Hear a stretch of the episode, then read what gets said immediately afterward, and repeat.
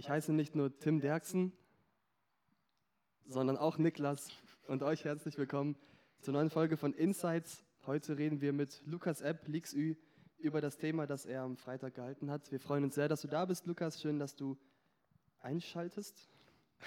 ja, ich habe eingeschaltet hier. Übrigens ähm, bist du ja nicht in irgendeinem Insights-Podcast. Du bist ja auf den Platz 18 Podcast, ja, deutschlandweit, mhm. In den Religionscharts, das muss man dazu sagen. Ja, das wollte ich einfach sagen. Danke an alle, die uns dahin gebracht haben. Ja, wir hätten es nie ohne euch geschafft, muss man dazu sagen. Danke an alle unsere Supporter von Tag 1. Du meinst äh, letzte Woche, seit ja, letzte genau, Woche, die dabei genau. sind, ne? Lukas, du hast ein Thema über das Zweifeln gehalten, um jetzt zum Punkt zu kommen, um serious zu werden. Glaubst du, man kann ein Glaubensleben ohne Zweifeln führen? Ich glaube tatsächlich nicht. Also ich denke, Zweifel und Glaube gehört extrem zusammen. Und ich denke, gerade in, ja, vielleicht sogar in unseren Kreisen sind Zweifel verpönt, fast schon. Ähm, wenn man im Glaubensleben zweifelt, man wird, es wird fast schon gesagt, du bist kein guter Christ, weil du zweifelst. Aber ich denke, Zweifel ist etwas, was jeder erlebt, was ich erlebt habe, was ich denke, ihr beide auch erlebt habt und was jeder Christ, soweit ich Christen kenne, ähm, erlebt hat. Und deswegen glaube ich, absolut, dass das etwas ist, was jeder erlebt. Auf jeden Fall. Ähm, wie würdest du denn ganz kurz zusammenfassen, worüber hast du gesprochen, wen hast du als Beispiel genommen, um über Zweifel zu predigen? Ja, also in der Bibel haben wir ganz viele Zweifler, deswegen ähm, war die Auswahl relativ groß. Also man kann mehrere Personen nehmen, wenn man über das Zweifeln reden will. Mir wurde es vorgegeben in dem Fall, dass ich über den Jünger Thomas rede. Ähm, fand ich sehr cool und ja, um das zusammenzufassen, ganz grob, es ging um Thomas, um die Begegnung, wo Jesus auch verstanden ist, wo er den Jüngern erschienen ist, aber Thomas nicht dabei war. Und dann kommt Thomas zu den Jüngern und die erzählen ihm davon, dass sie Jesus gesehen haben und er kann das nicht glauben, er zweifelt es an. Und dann ging es halt um Zweifel und dass wir trotz Zweifel Jesus begegnen und auch Gott erkennen können in unseren Zweifeln. Heißt Zweifeln also wenn wir jetzt von Zweifeln reden, heißt Zweifeln, du zweifelst an der Existenz Gottes, heißt Zweifeln, du zweifelst an deiner Heilsgewissheit, sagen wir, ich bin mir nicht sicher, ob ich in den Himmel komme, ja oder nein, obwohl ich das vielleicht angenommen habe. Oder, also wie äußern sich Zweifeln? Weil ich kann über mich zu 100% sagen, ich weiß, dass es Gott gibt und ich weiß, dass ich mein Heil habe. Heißt das, ich bin frei von Zweifel? Ich würde sagen, nein. Ich würde sagen, Zweifel kann super viel sein. Es kann sein, dass man eine Zeit lang an der Existenz Gottes sogar zweifelt, obwohl man Christ ist, gerade irgendwie Schwierigkeiten hat, das glauben zu können, dass Gott wirklich gerade da ist und gerade zu mir spricht, wenn ich die Bibel lese zum Beispiel. Es gibt auch viele, die an ihrem Heil zweifeln aber wenn du jetzt zum Beispiel sagst, ich bin mir bei den beiden Sachen sehr sicher, kann es ja immer noch andere Sachen sein, die dich zum Zweifeln bringen. Ist es gerade irgendeine Lebenskrise und du denkst, meint es Gott wirklich gerade gut mit mir oder führt mich Gott doch irgendwie einen schlechten Weg? Das kann ja alles Mögliche sein, was man anzweifelt. Das war nämlich so ein Ding, als ich äh, gesehen habe, dass über das Zweifeln geredet wird, also beziehungsweise über Thomas. Ich habe mir schon gedacht, dass es über das Zweifeln geht. Äh, da war für mich erstmal so, ja, okay, ich habe jetzt nicht so das Problem mit, ich habe sehr starke andere Probleme im Glaubensleben. Äh, aber nach dem Thema habe ich gecheckt, dass ich sehr wohl meine Probleme mit Zweifeln habe, dass ich Zweifel nicht nur in den, ja auch auf jeden Fall in den Grundfesten äußern, sage ich mal, aber gerade im Alltag. Du, wenn ich jetzt theoretisch sagen würde, ey, ich glaube, dass mich Gott jederzeit mit Geld versorgt, nehme ich das für mich auch so an? Oder lebe ich im Alltag mit einem Zweifel und sage, hm, nee, ich glaube, da muss ich noch was für mich rausholen, da muss ich was für mich rausholen, da gebe ich weniger ab. Ähm, womit ich glaube ich am Ende zweifle. Weil ich zweifle daran, dass Gott mich wirklich immer finanziell versorgen wird. Als Beispiel, das kann man auf jeden Bereich beziehen. Ne? Äh, und so habe ich einfach gecheckt, dass das für mich ja voll das aktuelle Thema ist. Auch wenn, also ich weiß, dass Gott existiert, ich habe trotzdem Zweifel an also an dem Handeln Gottes wahrscheinlich dann eher. Hast du schon in deinem Leben Zweifel erlebt und wenn ja, möchtest du die mit uns teilen? Wie ich ja schon gesagt habe, habe ich auf jeden Fall Zweifel erlebt mhm. in verschiedenen Facetten. Zum Beispiel Anfang des Jahres ähm, hatte ich eine Phase, wo mir Gott einfach voll fern schien, wo ich Bibel gelesen habe oder verschiedene Sachen gemacht habe, aber ich hatte irgendwie das Gefühl, Gott ist nicht da bei mir gerade in meiner stillen Zeit. Und da habe ich so gezweifelt, ist diese Beziehung zwischen mir und Gott überhaupt noch intakt? Haben wir überhaupt noch diese gute Beziehung? Habe ich irgendwas falsch gemacht? Und ich habe mich gefragt, was habe ich gemacht? Und so daran gezweifelt, dass Gott da ist. Und ich musste da einfach irgendwann erkennen, ähm, Gott war ganz Zeit da. Es lag einfach nur an meinen Gefühlen, die mich da irritiert haben, meine Zweifel, die mich da ja, in die falsche Richtung geführt haben. Obwohl ich das nicht wirklich so gefühlt habe, war Gott auch in der Zeit mir besonders nah. Das habe ich auch schon mal ähnlich erlebt, dass äh, ich, wenn ich zweifle, gar nicht unbedingt, wie Philipp sagt, so an der Existenz Gottes zweifle. Ich zweifle eher so an den Zusagen. Dass ich zweifle, dass mein Gebet wirklich jetzt vielleicht gerecht ist, dass mein Gebet äh, ankommt und dass Gott es gut meint. Ähm, oft habe ich ähm, dieses Gefühl, was du auch mit, ähm, ich glaube, Hans-Peter Reuer reingebracht hast. Mein Gefühl kommt, äh, mein Gebet kommt nur zur Zimmerdecke. Und dann sagt Hans-Peter Reuer eben, weiter muss es ja auch nicht gehen. Also Gott ist im Raum. Und äh, so habe ich mich auch oft gefühlt, dass ich dachte, ich lebe so in meiner Blase und Gott ist außerhalb dieser Blase und ich kann nicht ihn erreichen. Und genau dann durfte ich aber erfahren, dass eben Gottes war, der schon auf mich zuging. Und äh, ich nur auf ihn zu, also auch zugehen musste. Ähm, du hast, ich sag mal, also du hast drei Punkte gehabt in deiner Predigt, um zu gliedern, um, um das einfach zu gliedern. Mir ist der vollständige Satz jetzt nicht in den Sinn gekommen, muss ich sagen. Äh, aber ein Punkt war, dass Gemeinschaft mit Christen auf jeden Fall hilft im Zweifeln, also um gegen das Zweifeln zu kämpfen. Warum? Ja, also der Punkt mit der Gemeinschaft, mit den Christen, der ist so ein bisschen, ich glaube, für jemanden, der gerade mit Zweifel kämpft, ist das sehr schwierig, sich dann, obwohl man zweifelt, in die Gemeinschaft mit anderen Christen zu begeben, weil man sich einfach schlecht fühlt gegenüber den anderen, weil die, sage ich mal jetzt, viel besser im Glauben gerade dastehen, obwohl das vielleicht jetzt gar nicht mal unbedingt so sein muss. Aber ich glaube, es hilft sehr viel, oder ich habe das auch erlebt, wie Leute, wie, wie, wenn ich gezweifelt habe, es mir einfach geholfen hat, mich Leuten anzuvertrauen, mit ihnen darüber zu reden oder auch andere, die sich mir anvertraut haben, die gerade zweifeln, ha gezweifelt haben. Und dann habe ich mit denen Zeit verbracht. Es musste nicht unbedingt auch immer sein, dass ich denen gerade voll die Ermutigung gebe und gerade heftige biblische Verse für die raushaue, es hat auch einfach geholfen, wenn ich nur Gemeinschaft mit ihm verbracht habe und sie ein bisschen gestärkt habe und ermutigt habe. Ja, ich glaube, also, ich, ich stimme dem zu 100% zu. Ich würde nur noch was dazu stellen, aber das würde ich, glaube ich, in jedem Bereich im christlichen Leben gibt es, glaube ich, für mich drei Punkte, die vor allem für Erkenntnis Gottes, aber auch für ein komplett christliches Leben übelst wichtig sind. Das ist halt erstens Gebet, dass du Kontakt mit Gott hast, dass du zu Gott redest. Zweitens Bibel lesen, dass Gott mit dir redet, was halt früher Jesus mit den Jüngern face-to-face -face gemacht hat. Das macht halt jetzt die Bibel für uns. Und drittens, genau wie du sagst, ähm, Gemeinschaft mit Christen. Das ist für mich, glaube ich, der beste Weg, um gegen Zweifel zu kämpfen, diese drei Sachen. Bibel lesen, Gebet und Gemeinschaft mit Christen.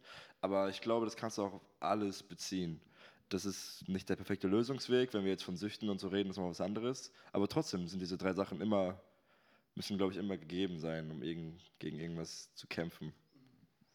Was ich auch extrem spannend fand, ähm, als du sagtest, wenn wir zweifeln, dann müssen wir zu Jesus oder zu Gott gehen, an dem wir gerade zweifeln. Dass wir so ein Paradoxon haben und äh, ja, wie, wie hast du das vielleicht schon erlebt, dass du dann Jesus begegnet bist, dass du vielleicht rausgekommen bist aus so einem Zweifel oder wie gehst du dann darauf auf Jesus zu und ähm, überwindest vielleicht so eine anfängliche Blockade.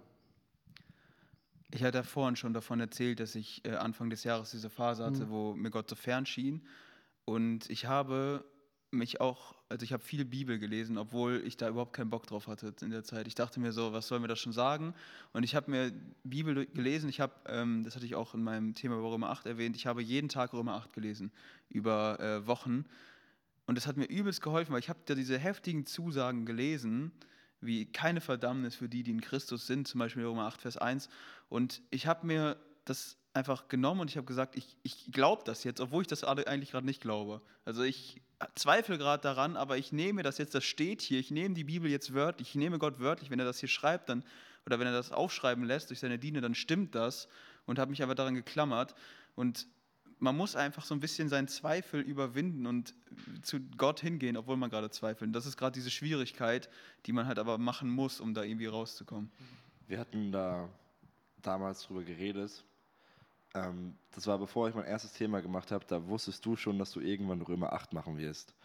Und dann haben wir irgendwann über Themen machen geredet und so, und irgendwelche Tipps, ich weiß es nicht mehr genau. Aber du hast mir damals erzählt, dass du jeden Tag Römer 8 liest, das weiß ich noch. Du hast es da schon ein paar Wochen durchgezogen und du wolltest es noch ein paar Wochen durchziehen, irgendwie über einen Monat oder sowas hast du das gemacht. Äh, und was ich jetzt erst verstehe gerade, wenn das in einer Zeit des Zweifelns war, dann war ich als, ich sag mal, christlicher Bruder, wenn man das so sagen kann, dann war ich da und wir haben über den Glauben geredet, ohne dass ich checken konnte, dass du Zweifel hast. Und damit will ich dir gar keinen Vorwurf machen, sondern damit will ich die, eigentlich die Zuhörer ermutigen, uns ermutigen, dass man sehr wohl mit jemand anderem mit einem anderen Christen über geistlich gute Themen reden kann, dass man das Gefühl hat, dass man gestärkt wird, dass er gestärkt wird und dass die Person sehr wohl Zweifel haben kann und dass das ein heftig aktuelles Thema in der Jugend ist, in der ganzen Gemeinde ist und unter allen Christen ist und dass man da, glaube ich, einfach, ja, ich weiß gar nicht, ob man da ein Gespür für entwickeln kann.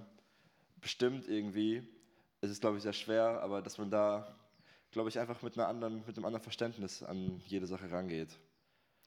Ja, ich hatte ja auch schon gesagt, man kann häufig helfen, ohne zu helfen quasi. Also du wusstest in dem Fall gar nicht, dass ich gerade eine schwere Phase habe, aber das Gespräch mit dir oder mit anderen hat mir trotzdem geholfen, obwohl ich jetzt gar nicht zu dir gesagt habe, boah Philipp, ich habe gerade voll die krassen Zweifel und du so, boah ja, guck mal, nimm dir diesen Vers und mir so eine halbe Predigt da gehalten hast. Das war auch gar nicht nötig. Mir hat es einfach schon geholfen, einen Glaubensbruder zu haben, mit dem ich einfach reden kann über Sachen und ich glaube, das hilft schon. Es muss nicht immer die heftige Sache sein. Damit will ich auch jeden ermutigen, der hier jetzt zuhört. Du musst nicht irgendwie da der heftigste Freund sein, der jetzt voll die guten theologischen Gedanken raushaut. Es reicht einfach, wenn du da bist.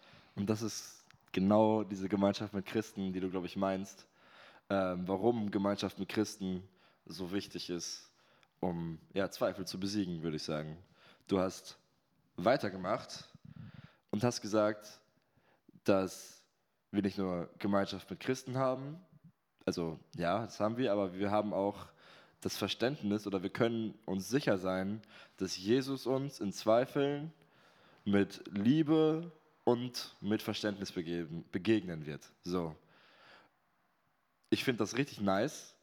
Und für mich habe ich daraus gehört, ich glaube, du hast es nicht gesagt, aber ich habe für mich rausgehört, also es gibt ja den Vers in Matthäus 4, glaube ich, wo Jesus versucht wurde Tim hat da mal Thema drüber gehalten, äh, dass Jesus in allem versucht wurde. Also Jesus hat jede mögliche Versuchung, die wir uns vorstellen können, die hat er erlitten. Und mir ist bei deinem Thema wieder klar geworden, äh, jedes, Jesus wurde safe, auch um Zweifeln versucht. Der Teufel hat auch safe versucht, Jesus zum Zweifeln zu bringen, aber Jesus hat nicht gezweifelt. Jesus war sich immer völlig sicher, wer er ist, und wo Gott ist und wie er zu Gott steht und auf wen er sich verlassen kann. Und das ist nice. Auf dem Ölberg sagt er ja auch zu Petrus, wenn ich wollte, könnte ich Scharen von Engeln herholen, die mir raushelfen. Und er, er tut es nicht, aber er ist sich völlig sicher, wie du sagst, ja. Und daraus folgt auch, glaube ich, das, worauf du hinaus wolltest, Lukas, dass Jesus uns, weil er, weil er ganz genau weiß, wie das ist, versteht er uns und er kommt nicht vorwurfsvoll auf uns zu, sondern verständnisvoll und liebevoll auf uns zu. Oder? Bist du stillen? Ja. ja, das ist unter anderem einer der Besonderheiten, die ich so cool finde an dem Text. Ähm, wenn man das so liest und man fängt so an und denkt so, ja, Thomas glaubt nicht, der will das und das sehen und dann kommt Jesus und man denkt, okay, jetzt wird Jesus Thomas mal richtig die Meinung geigen und immer so richtig sagen, hör mal zu, wie kannst du ungläubig sein und äh, ihn fertig machen aber er macht das halt nicht. Das finde ich so cool. Und ich finde auch so cool den Fakt, dass Jesus zu Thomas kommt. Also, dass Jesus zu dir kommt in deinen Zweifeln und nicht du zu ihm kommen musst. Wie die Frau am Brunnen. Er kommt zur Frau am Brunnen. Ja, stimmt. Da sieht man, dass Gottes Erkenntnis von Gott ausgeht und nicht vom Menschen. Dass wir uns mhm. zwar anstrengen können, mhm. am Ende ist aber Gott der Geber der Dinge. Das ist nice. Ja. Du hast auch äh, einen Thomas-Monolog vorgestellt. Boah, hast, du, hast du ihn selbst geschrieben? Äh, nein, also nicht, nicht ganz. Ich habe in der Vorbereitung, ich habe, es gibt so einen Grundsatz, den hat mir Christian immer eingetrichtert, der sagt immer, Output braucht Input. Also wenn du etwas geben willst, wenn du eine Predigt halten willst, dann brauchst du auch selber richtig viel Input und du musst dich selber wie so ein Schwamm vollsaugen, damit du überhaupt irgendwie was weitergeben kannst. Und dann hat sogar Christian mir eine Predigt geschickt wo jemand die ganze Predigt aus der Sicht von Thomas als Monolog gehalten hat. Die komplette Predigt, das war, fand ich richtig cool, den Gedanken. Und dann dachte ich mir, boah, sowas will ich auch voll gerne machen, weil ich habe das so gehört. Ich dachte, ich kann mich dabei irgendwie so richtig gut in Thomas reinversetzen. Der wirkt auf einmal viel naher und viel menschlicher. Und dann habe ich teilweise, äh, also ich habe mir das angehört, mir so ein paar Stichpunkte aufgeschrieben, was er gesagt hat und dann ein bisschen was dazu geschrieben, ein bisschen was verändert. Und so bin ich dann ganz grob darauf gekommen. Also es war nicht unbedingt komplett meine Eigenleistung, aber ich habe ein bisschen was halt selber gemacht und selber geschrieben. Aber war sehr nice, wollte ich noch sagen. Das war wirklich sehr cool. Also generell so Sachen, die ja, einfach so einfach mal einen Monolog raushauen in der Predigt. Ich feiere das so Hammer. einfach, Ja. ja. Ja, ich wollte es aber mal ausprobieren, Ja, übel nice. weil ich die Idee so cool fand, aber ich habe auch echt von mehreren Leuten gehört, dass das sehr cool war. Also das kann man auf jeden Fall in Zukunft häufiger Ja. machen. Das war Thomas einfach so lebensnah. Also ich habe ihn so verstanden auf einmal. Und auch cool, dass du dir vorgenommen hast, Thomas ein bisschen in Schutz zu nehmen Mhm. ähm, vor den Angriffen der Theologen und uns so ein bisschen den schmackhaft zu machen oder verständlicher zu machen. Ja, ich fand es krass. Ich habe in der Vorbereitung dann so verschiedene Kommentare oder so zu der Stelle gelesen und da stand immer direkt schon eine Überschrift, der ungläubige Thomas, dieser Zweifler und wie kann der nur und lasst uns ihn verurteilen, wie kann der so zweifeln und so weiter. Und ich dachte mir so, ja, an sich ist das schon nicht cool, dass er so an Jesus zweifelt, obwohl Jesus gesagt hat, ich werde auferstehen und dass er es nicht geglaubt hat. Aber ich glaube, er ist also wir sind so schnell von, so unser, unserem hohen, guten Standpunkt aus und verurteilen den, obwohl wir überhaupt nicht besser sind. Ich habe mich mit Thomas voll ident- identifizieren können und dachte so, ja, der ist nicht viel schlechter als wir, auch sogar nicht schlechter als die anderen Jünger, die haben es ja auch nicht geglaubt am Anfang.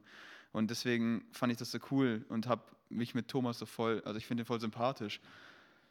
Ich fand die Stelle sehr cool, ähm, als du gesagt hast, als Jesus zu Thomas kam, ich glaube, Thomas brauchte diese, brauchte seine Wunden gar nicht berühren. Thomas war, glaube ich, schlagartig klar, dass Jesus auferstanden ist und hat das, glaube ich, in dem Moment verstanden und realisiert. Und hast dann gesagt, er wollte ihm nicht noch irgendwelche Fragen stellen, mit wie viele Tiere haben auf die Arche gepasst. Und da habe ich mich gefragt, welche Frage würdet ihr Jesus stellen, wenn Jesus jetzt vor euch stehen würde? Soll ich, soll ich äh, Ja, leg mal vor. eine Mhm. Vorfrage stellen? Ich habe es nicht so ernst genommen, ne? Also ich jetzt nicht, äh, so. ich bin jetzt nicht tief theologisch reingegangen. äh, ich wollte wissen, ob es jetzt mehr Rollen oder Türen auf der Erde gibt. Ach so, Ja, Denkt Ach, ihr, es Denkt wurden, drüber nach. denkt ihr, es wurden auf der Welt mehr Gutscheine eingelöst oder die sind irgendwann abgelaufen und wurden nicht eingelöst? oh. ihr denkt viel zu alltagspraktisch. Ja. Ich frage mich, ob es Dinos gab. Also das wäre das Safe Erste, was ich Aber das Ich meine, äh, okay, okay, ich meine ja, dass sie gab. Aber ich meine, wie sind sie Gestorben. Ich habe eine Theorie Wo sind gehört, sie? aber ich habe, das ist jetzt übelstes Halbwissen. Ich habe keine Ahnung, ob das stimmt, let's go. ob das jetzt irgendwie wissenschaftlich auch nur ansatzweise korrekt ist. Völlig egal. Aber ich hau's jetzt einfach mal raus, weil dafür ist ja dieser Podcast Dafür schließlich da, um gefährliches Halbwissen gefährliches zu. Halbwissen mit der ganzen Welt zu teilen. Platz 18 in den Charts, dann sag, was du So, willst. hört zu, Deutschland. Platz 1 Dino-Podcast, let's go. Ich habe folgende Theorie gehört. Also, vor der Sinnflut, da lebten die ganzen Menschen und so weiter und auch die Tiere, die lebten ja viel, viel länger. Die sind ja hunderte Jahre alt geworden. Und auch die Dinos. Und Dinos sind Echsen und Echsen haben die Eigenschaft, dass sie ihr Leben lang wachsen. Deswegen sind die auch so riesig geworden, weil die dann ein paar hundert Jahre oder so alt waren. Und dann nach der Sinnflut und so weiter, wo Gott dann die Lebenszeit verkürzt hat, sind die Dinos nicht mehr so groß geworden und dann wurden die einfach weggefressen von den anderen Tieren und sind ausgestorben. Ich glaube, du könntest das sogar von mir haben. also es, es ist vielleicht Viertelwissen, weil bei mir war es schon Halbwissen. Aber das, äh, da habe ich auch sehr lange drüber nachgedacht tatsächlich. Das ist auch so ein Ding. Glaubt ihr, die Kontinente sind wegen der Sinnflut entstanden? Also wisst ihr, was ich meine? Die Trennung Ja. der, Ja. der Länder. Ist relativ plausibel. Ne? Ich kann mir anders nicht erklären, dass Ureinwohner in Amerika leben, obwohl Adam und Eva hier erschaffen. Wie sollen die da hingekommen sein, ja? Es gibt ein Vers in Genesis, da steht, dass es einen Menschen gibt, der Perez heißt. Ich weiß nicht, wie man das jetzt Perez. ausspricht. Ja, Perez. aber ich- Wie der den hab ich mir Rennfahrer. weil, weil in seiner Zeit sich die Erde teilte. Oh, Das habe ich mal gelesen, das ist mir aufgefallen. Aber ich habe dann keine Deutung gefunden. ich finde gut, dass hier bestimmt gerade Leute zuhören, die so ganz genau wissen, worüber wir reden und wir Boah, so gar keine Ahnung die haben. leiden. Ja. so richtig sauer. Die sind, so richtig, die sind persönlich wü- wütend. Die hören das so im Auto, fahren so an die, an die Straßenrand, hauen so gegen das Lenkrad. So. Leute. Boah, ich kenne das, ich kenne das. Mm, Ich will auf einen Punkt zu sprechen kommen, den wir, äh, wo wir noch nicht so weit weg von sind, jetzt abseits der Dinos. Ähm, der Punkt, dass Jesus zu Thomas kommt. Ähm, da hast du dann die Aussage getätigt und den Untertitel gehabt, dass Jesus oder Gott auf die Forderung des Zweiflers eingeht. Bei Thomas sehen wir das ja ganz praktisch, dass Jesus auf ihn zukommt, ihm die Wundmale zeigt. Das ist ja einfach. Ähm, da stellt sich aber auch die Frage, wie kann das so bei uns aussehen? Wie kannst du sagen, Jesus geht auf die Forderung des Zweiflers ein? Wenn wir jetzt fordern würden, Jesus zeig dich uns, ich zweifle, ich muss dich sehen, dann wird sich Jesus wahrscheinlich nicht als Person vor mich hinstellen. Ähm, kannst du das irgendwie erklären, wie du das meinst? Äh, ja, kann ich gerne machen. Also wir sehen in dem Text, dass Jesus die Forderung von Thomas wirklich eins zu eins erfüllt hat. Genau das, was er gefordert hat, hat Thomas auch bekommen. Mhm.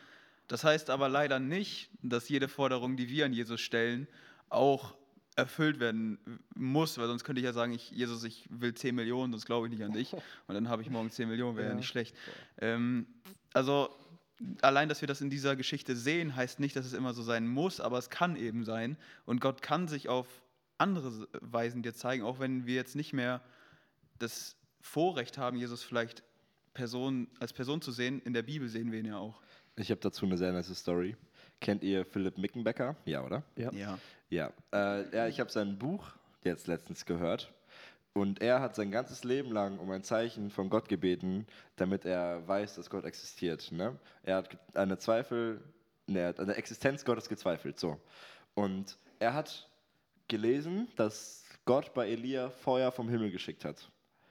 Und hat die Schlussfolgerung gezogen, dass Gott, wenn es ihn gibt, dann kann er also Feuer vom Himmel regnen lassen. Hat also dafür gebetet, yo Gott, wenn es dich gibt, dann lass bitte Feuer vom Himmel regnen. Und es ist nicht passiert. Ähm, Mann. Nee, aber es, die Geschichte geht weiter und das hat, er über, hat sich über Jahre durchgezogen, dass er wirklich an der Existenz Gottes gezweifelt hat. Und irgendwann bei seiner Bekehrung hat er begriffen, yo, es existiert Gott. Da hat er irgendwie, hat, so, hat er so einen Vers auf so eine Kirche passend zu so einer Situation gesehen oder so. Er hatte Krebs und dann hat er sich bekehrt und es war ganz nice und dann hat er mit Gott gelebt ein paar Jahre. Äh, und irgendwann ist er so in sein Bett gesunken und er hatte so ein, nice, und er hatte so ein Dachfenster und hat sich so hingelegt und so, ey Gott, ich glaube, ich, also ich bin mir sehr sicher, dass du existierst, ich brauche kein Feuer vom Himmel. Und da ist so eine Silvesterrakete an seinem Ding vorbeigeflogen, an seinem Nein. Fenster und die Funken sind so auf seinem Fenster und er hat so, ey Alter. Gott, nicht dein Ernst, Mann. Er hat einfach Feuer vom Himmel Alter. regnen Okay, lassen. krass. Aber erst in dem Moment, Schlecht. wo Philipp gesagt hat, der Name, Mhm. dass Pferdefreund? Also dass er sich auf Gott einlässt. Also Gott, Gott ist gar nicht darauf angewiesen, auf unsere Forderung einzugehen. Das ist reine Gnade, was er bei Thomas gemacht hat. Das ist reine Gnade, was er bei Philipp gemacht hat. Und er muss das nicht machen. Und ich glaube, wir dürfen uns nicht darauf verlassen. Ich glaube, wir dürfen Gott dann nicht einschränken und sagen, du musst. Das ist, glaube ich, falsch. Ja, das ist ja, sehen wir auch zum Beispiel bei Hiob oder auch in Römer 9, äh, wo die, die Leute dann wirklich Gott hinterfragen und fragen, Alter, warum passiert das? Oder Paulus, der fragt, warum gehen die Juden alle verloren? Hiob, der sein Leid hinterfragt und so Gott, also auch so Forderungen an Gott stellt, Erklärungen. Ähm, ja, er will eine Erklärung haben und übrigens bei Hiob, einem riesigen Zweifler, kommt die längste zusammenhängende Rede von Gott, die wir in der Bibel finden. Also Gott kommt zu einem Zweifler und hält die längste Rede, die er in der Bibel hält, einem Zweifler gegenüber. Und er sagt dann ja auch so, wer bist du, dass ich mich dir erklären muss? So, ich habe die Welt gemacht, warst du dabei? Nee, du warst nicht dabei. Ich bin der Töpfer, du bist der Ton. Du kannst hier nicht äh, mich dazu ähm, zwingen, dir irgendwas zu erklären. Gott kann es, Gott kann auf unsere Forderung eingehen aus reiner Gnade, aber er muss es eben nicht immer machen. Ähm, Römer 9, sehr wildes Kapitel. Ich finde schade, dass wir das nicht in der Jugend weitergemacht haben. Vielleicht kommt es irgendwann noch. Und da noch einmal Shoutout an unseren äh, Spotify-Chart-Kollegen André Töfs, ne? Freikirche Köln ist ja auch in der Also ich Spotify-Chart, weiß aber nicht hinter genau. uns. Eben, ich weiß, ich, guck, ich guck, Hinter uns. Die Ränge hinter uns gucke ich mir nicht an. Junge, wir sind so arrogant, weil wir eine Folge Podcast gedreht haben. Das ist so nice. Schlimm. Ich, ja, okay, sag du. Ich? Okay. Ähm, noch, ich würde noch kurz adden. Ich glaube, was für uns so ein bisschen dran ist, ist nicht zu sagen, Jesus kommt zu mir, zeigt mir deine Wundmale. Bei Thomas war es möglich, weil Jesus war auferstanden, er war aber noch auf der Erde. Das war machbar. Das war noch so drin, ähm, biblisch. Und ich denke, ich habe auch schon von Leuten gehört, die konkrete Zeichen fordern und auch bekommen haben. Aber ich denke, was nie falsch ist, ist zu beten, Gott gibt dich mir zu erkennen und hilf mir zu erkennen, wie du es tust. Also wähle du einen Weg und öffne mir einfach die Augen. Und ich denke, wenn wir dann zu ihm kommen mit Zweifeln und das eben genauso sagen, dann kann er ja auf diese Forderung eingehen, weil die ist so weit gesteckt, dass er sie konkretisieren kann.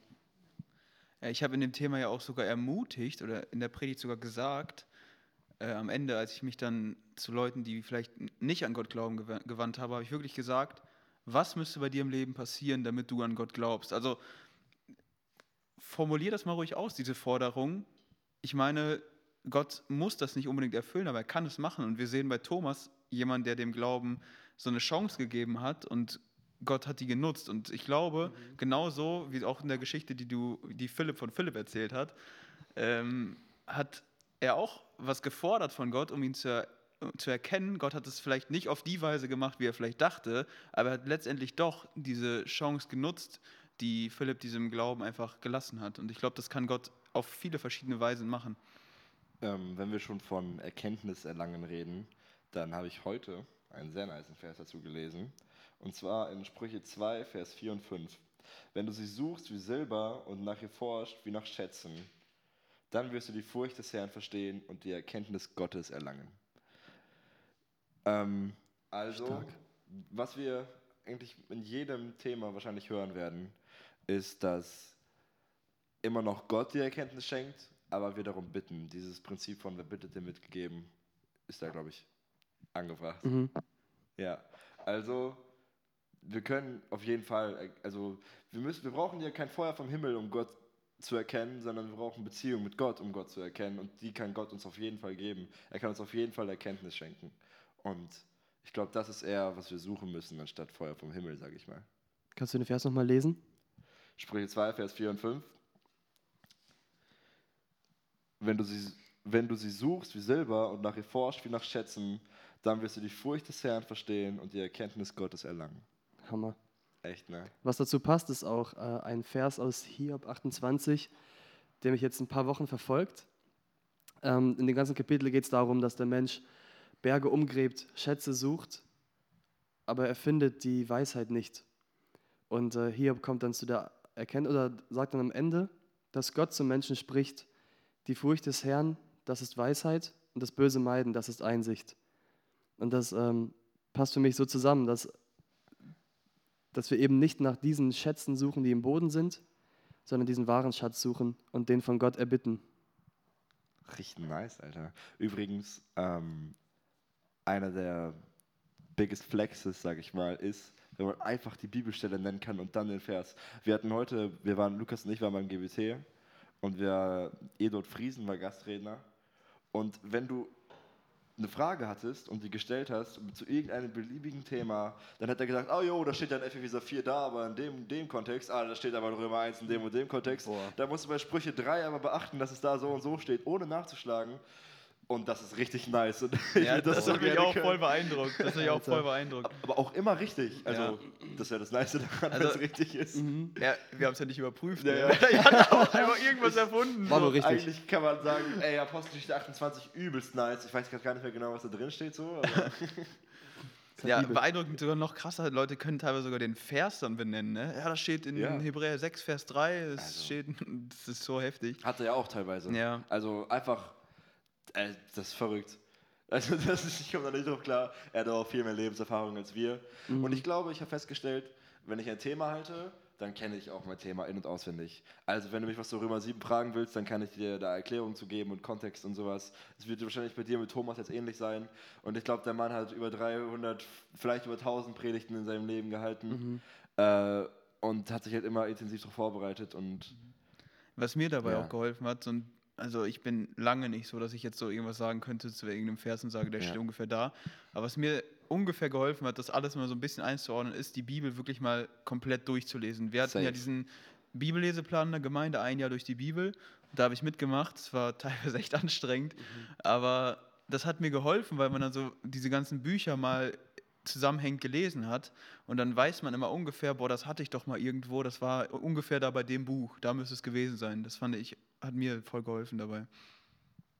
Was mich ein bisschen interessiert, vielleicht jetzt äh, off topic, um mal so zu entmystifizieren, was so ein Thema Haltender da vorne macht.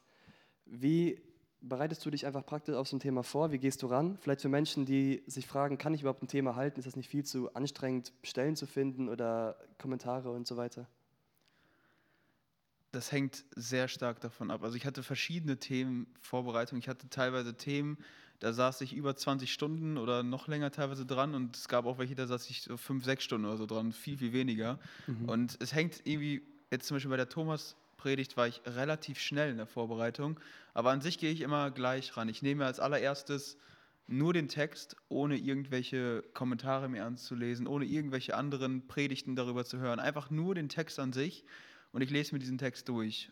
Wieder und wieder und immer wieder und immer wieder und ich teile mir den ein äh, in Sinnesabschnitte. Wie ist der sinnvoll? Warum nehme ich vielleicht die drei Verse? Jetzt bei Thomas hatte ich sechs Verse und immer zwei Verse pro Teil. Mhm. Das hat immer relativ gut gepasst.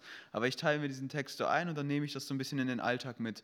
Wenn ich auf der Arbeit sitze, wenn ich im Auto fahre, ich denke einfach ein bisschen darüber nach, was ist vielleicht das Ding, warum gibt es diesen Text, was will mir Gott dadurch sagen? Und dann fange ich an, mir auch Kommentare durchzulesen und für jeden Vers wirklich mir so ganz viele Stichpunkte aufzuschreiben, was ist alles in diesem Vers drin.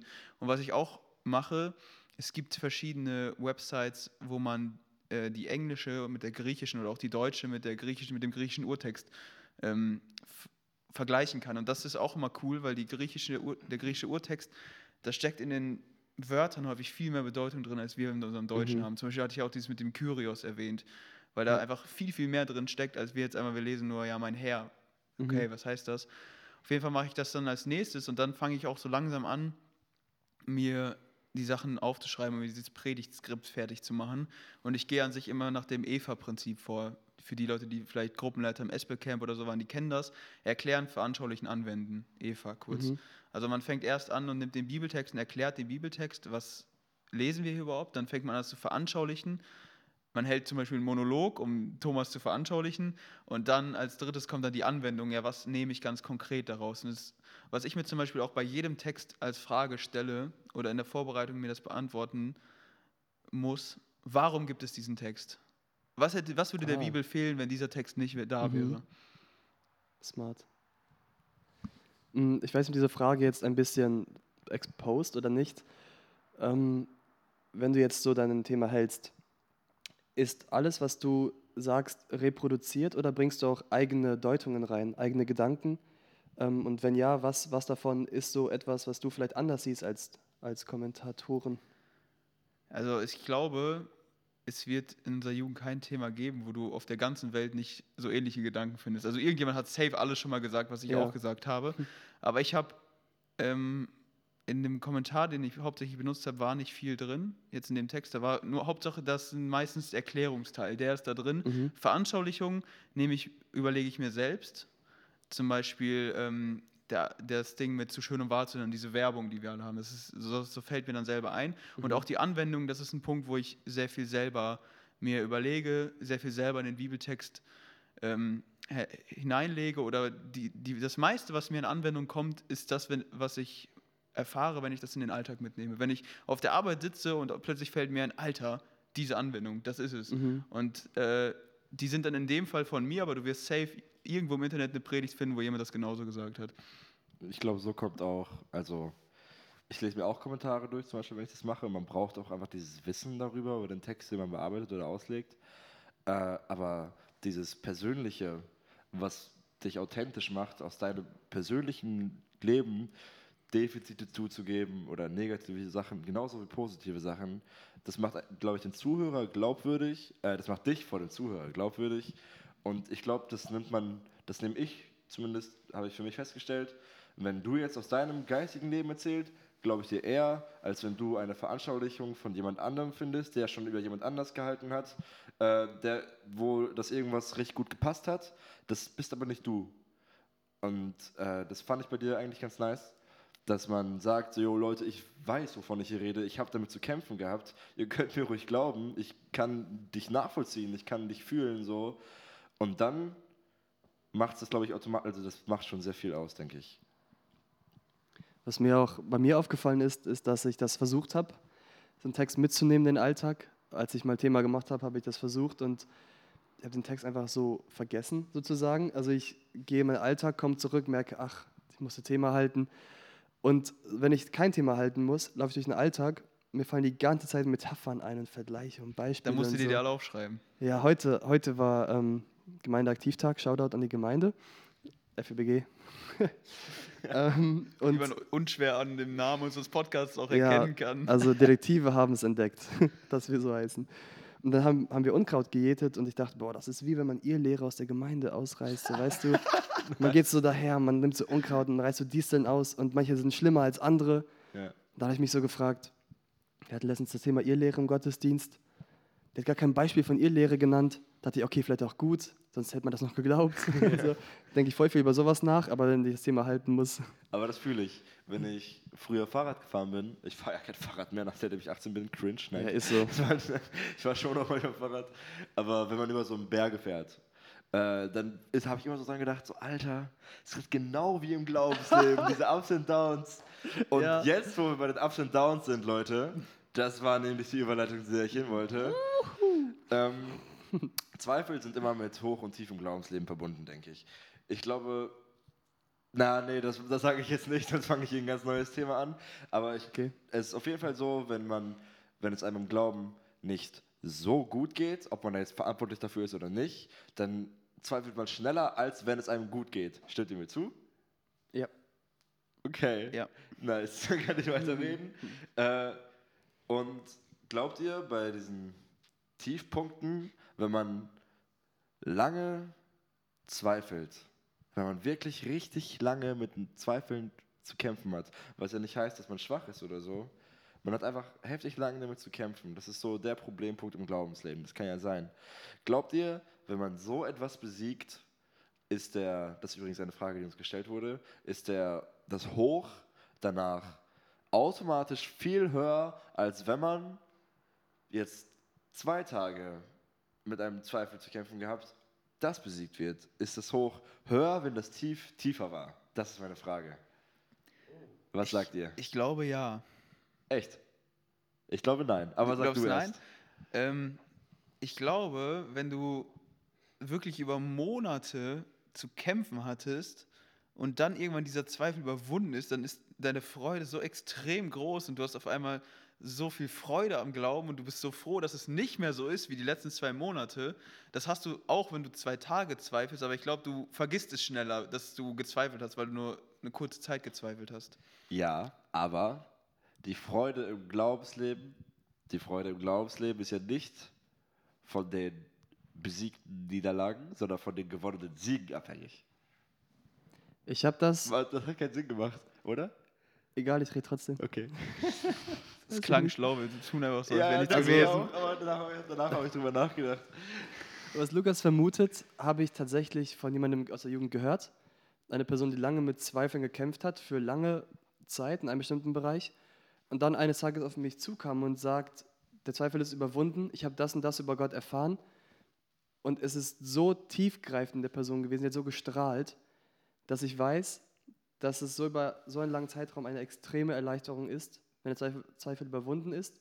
Und dass auf jeden Fall die Gotteserkenntnis gestärkt wird und erhöht wird. Ich weiß allerdings jetzt nicht einen praktischen Vergleich zu einer kurzen Zweifelszeit, aber mit so einer langen habe ich das schon mal gehört. Ich glaube, es kann beides sein. Ich Ja. glaube, du kannst sowohl, also es geht wahrscheinlich vielen so, wenn die lange zweifeln, dann haben die ein extremes Hoch.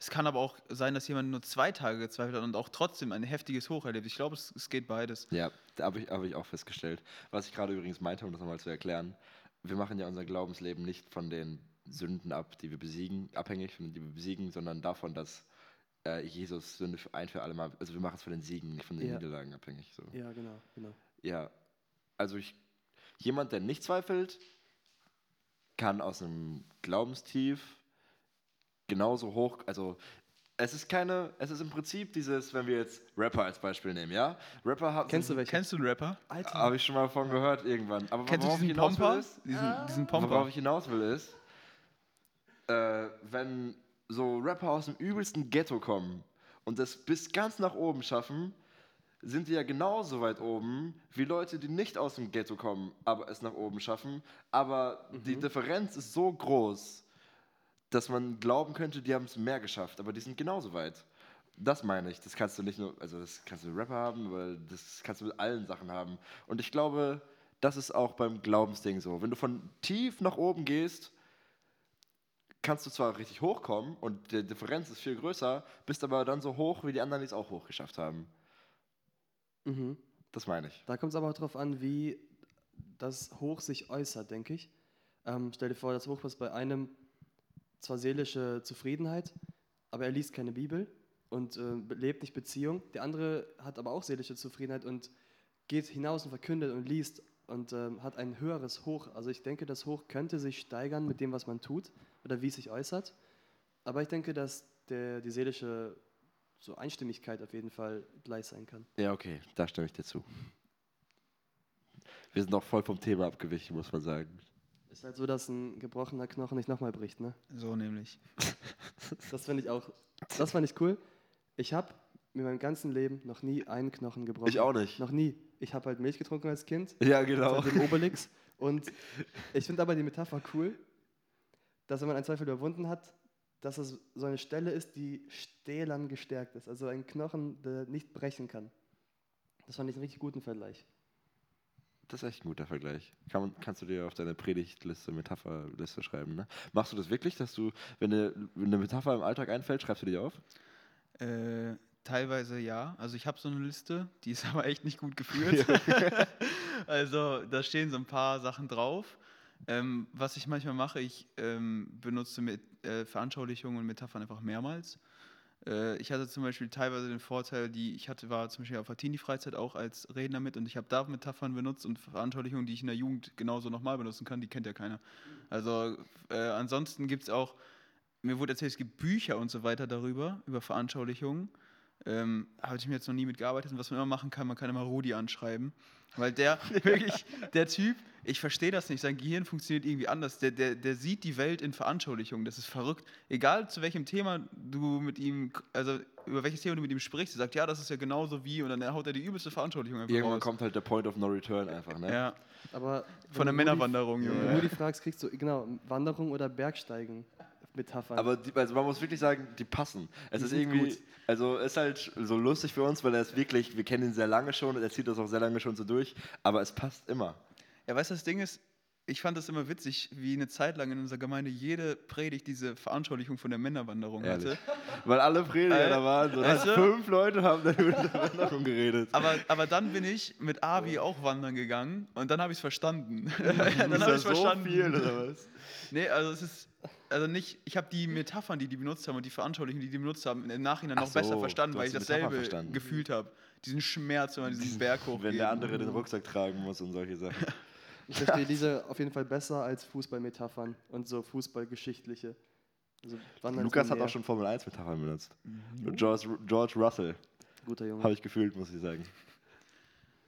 Würdest du sagen, es gibt, wenn du eine Sache nennen müsstest, was, wenn alles vergisst, was soll man aus deinem Thema oder aus der Geschichte von Thomas mitnehmen? Was soll man sich merken und verinnerlichen? Und für sich erkennen? Es ist schwierig. Also, was heißt schwierig? Es gibt halt so viel, das mir persönlich aus der Geschichte geholfen hat. Aber was ich glaube, was so das Wichtigste ist, um auch nochmal den Bogen ganz weit zurückzuspannen, ich habe am Anfang gesagt, ich stelle mir immer die Frage, warum gibt es diesen Text? Habe ich auch bei Thomas gefragt, warum gibt es diesen Text von Thomas? Und dann ist mir aufgefallen, dass Jesus ganz persönlich einem Zweifler so begegnet, das sehen wir sonst nicht in der Bibel. Und das ist das, was ich als Hauptaussage mitnehme, was vielleicht auch ihr alle als Hauptaussage mitnehmen könnt. Jesus begegnet dir in deinen Zweifeln ganz anders, als du denkst. Er ist offen dafür und du kannst ihn darin erkennen. Das ist so die Hauptaussage. Passt dazu vielleicht dein Vers, der Vers der Woche zu? Der passt da überhaupt nicht zu. Aber wir Willst du können- den trotzdem wir können machen? den trotzdem machen. Lukas ja. macht diese Woche den Vers der Woche. Please. Genau, Philipp hat mich gestern gefragt, Nein, nein, wir bereiten das eine Woche vorher vor. Ja. Stimmt, als wir vor einem Monat in die Ja, ja. Klausurtagung gegangen sind für diesen Podcast, äh, hat er mich gefragt, ob ich den Vers der Woche machen kann. Ein Vers, der mich irgendwie beschäftigt hat diese Woche. Und das ist etwas, das wir im Hauskreis am äh, Montag besprochen haben. Wir sind am Montag mit dem Hebräerbrief, äh, haben wir abgeschlossen, Hebräer Kapitel 13 haben wir Ihr habt gemacht. den Hebräerbrief im Hauskreis gemacht. Ja, Und du hast den immer, also du, deinem Hauskreis. ja. Boah, Brett. Ist ein sehr cooles Buch. Auf jeden Aber Fall. schwierig, oder nicht? Ja, teilweise schon. Aber was auch immer. Ja, egal, ich will nicht. Red Ja. weiter. Auf jeden Fall. Ähm, Hebräer 13, Vers 2. Ich werde ihn jetzt vorlesen und ihr werdet euch fragen, warum ist das der Vers der Woche. Dann habe ich es euch Ich werde dann laut fragen. Okay. Okay. Die Gastfreundschaft vergesst nicht, denn dadurch haben einige, ohne es zu wissen, Engel beherbergt. Warum ist das der Vers der Woche? Boah, der ist übel krass. Genau, das ist heftig krass, weil ich, hab- wir haben das so gelesen und dann habe ich mich gefragt, habe ich schon mal einen Engel getroffen? Ehrlich, stell dir vor, du hast schon mal einen Engel bei dir zu Hause eingeladen. Ich bin halt zu Hause. Weil, Nein. weil bisher, Ich- also ich, übel nice. ich dachte immer so, Engel, das sind diese krassen Wesen mit diesen Flügeln, die sich, die Jesus da loben und so weiter, oder Mhm. die so heftige Engel sind. Und du würdest halt einen Engel erkennen, wenn du ihn siehst. Aber hier wird halt klar, ähm, hier haben Leute Engel beherbergt und die wussten es nicht mal. Also die sahen aus wie Menschen. Das heißt, Gott schickt seine Engel in Form von Menschen, die dir irgendwie helfen in deinem Leben, wie auch immer. Und du begegnest denen, ohne es zu wissen. Du denkst, das sind normale Menschen, wie zum Beispiel auch Abraham, äh, Ja. wo die zwei Engel zu ihm kamen, Stimmt. wo er mit denen dann gegessen hat, die dann weggegangen sind und er später erst erkannt hat, dass das Engel waren. Und dann habe ich mich gefragt, habe ich schon mal einen Engel getroffen? Ich habe gefährliches Halbwissen über Charles Spurgeon. Ich habe mal gehört. Spurgeon. Guter? Mann, guter Mann. Charles Spurgeon. Ich habe mal gehört, dass er durch eine Stadt ging, an eine Tür klopfte und nach Herberge fragte und die wiesen ihn ab und er sagte diesen Vers. Und dann haben die ihn reingelassen. Weil er sagte, manche haben schon ohne es zu wissen Engel beherbergt. Und dann dachten die halt, er wäre vielleicht ein Engel. Oh, reingelassen. aber das ist. Habe ich mal gehört, ob stimmt. Ja, aber weiß nicht, ob das the way to go ist. Nein, nein, das will ich auf keinen Fall sagen. Ja, Das ja. war nur, achso, achso, das war ein Fun Fact. Ja, Ähm, nice. ein, ein vielleicht. Aber wenn das, also, ist auf jeden Fall natürlich ein Weg, um schlafen zu können. Genau, irgendwo, er ne? war aber halt einfach müde. Bro, ich könnte ein. Engel sein gerade, als ob du mich jetzt wegschickst. ja. Ich habe auch zu dem Thema länger her schon ein Buch gelesen, das hatte Kai mir damals empfohlen, äh, von C.S. Lewis, Dienstanweisung an einen Unterteufel. Banger Buch. Ist ein sehr spannendes Buch. Ist ein Banger. Vielleicht für die, die nicht wissen, es geht, der Titel ist vielleicht ein bisschen komisch. Es geht darum, es ist so ein Briefwechsel zwischen zwei Dämonen und die haben einen Patienten, also einen Christen, und die versuchen den ganze Zeit irgendwie zu überzeugen und dann schreiben die sich so und der eine ist so ein bisschen erfahrener und der sch- schreibt dem anderen dann, wie er, wie er rangehen kann, wie er den irgendwie versuchen kann. Und das ist voll interessant, weil du siehst mal so die andere Seite. Und da ist dann am Ende des Buches, zum Ende hin wird dann der Tod dieses Menschen geschrieben und er stirbt im Glauben und dann steht da, er stirbt und in dem Moment sieht er auf einmal diese geistliche Realität, die die ganze Zeit um ihn war und er sieht Engel und er sagt zu den Engeln, ach du warst das die ganze Zeit. Du warst dieser eine Typ, der mir da in dieser Situation geholfen hat. Boah. Und ich habe mich gefragt, werden wir das vielleicht auch erleben? Ey, das wäre übelst nice. Wenn du tot bist und auf Ey. einmal siehst du diesen Typen, der dir irgendwie geholfen hat in einer Situation, wo du so voll am Ende warst, der, dir den, der dich irgendwie gestärkt hat, der dir was auch immer gegeben hat. Und es war einfach ein Engel. Ach so. so Thomas, wenn du ein Engel bist, sag Bescheid, ne? Das ist nicht Bibel Thomas, sondern Ja, ja. unser, Hier sitzt Thomas im Raum. ja genau. unser Thomas. Ey, es war richtig nice, dass du hier warst, Lukas. Und ich glaube, wir können auf jeden Fall für uns alle mitnehmen, dass wenn wir Zweifel haben, dass es erstens etwas vollkommen Natürliches ist, dass wir damit zu Christen kommen können, dass wir damit zu Jesus kommen können und dass beide uns auf jeden Fall mit Liebe begegnen sollen und werden. Ja. Und das können wir für uns mitnehmen. Und sonst ist wie ein Spiegel, ne? Man sieht sich.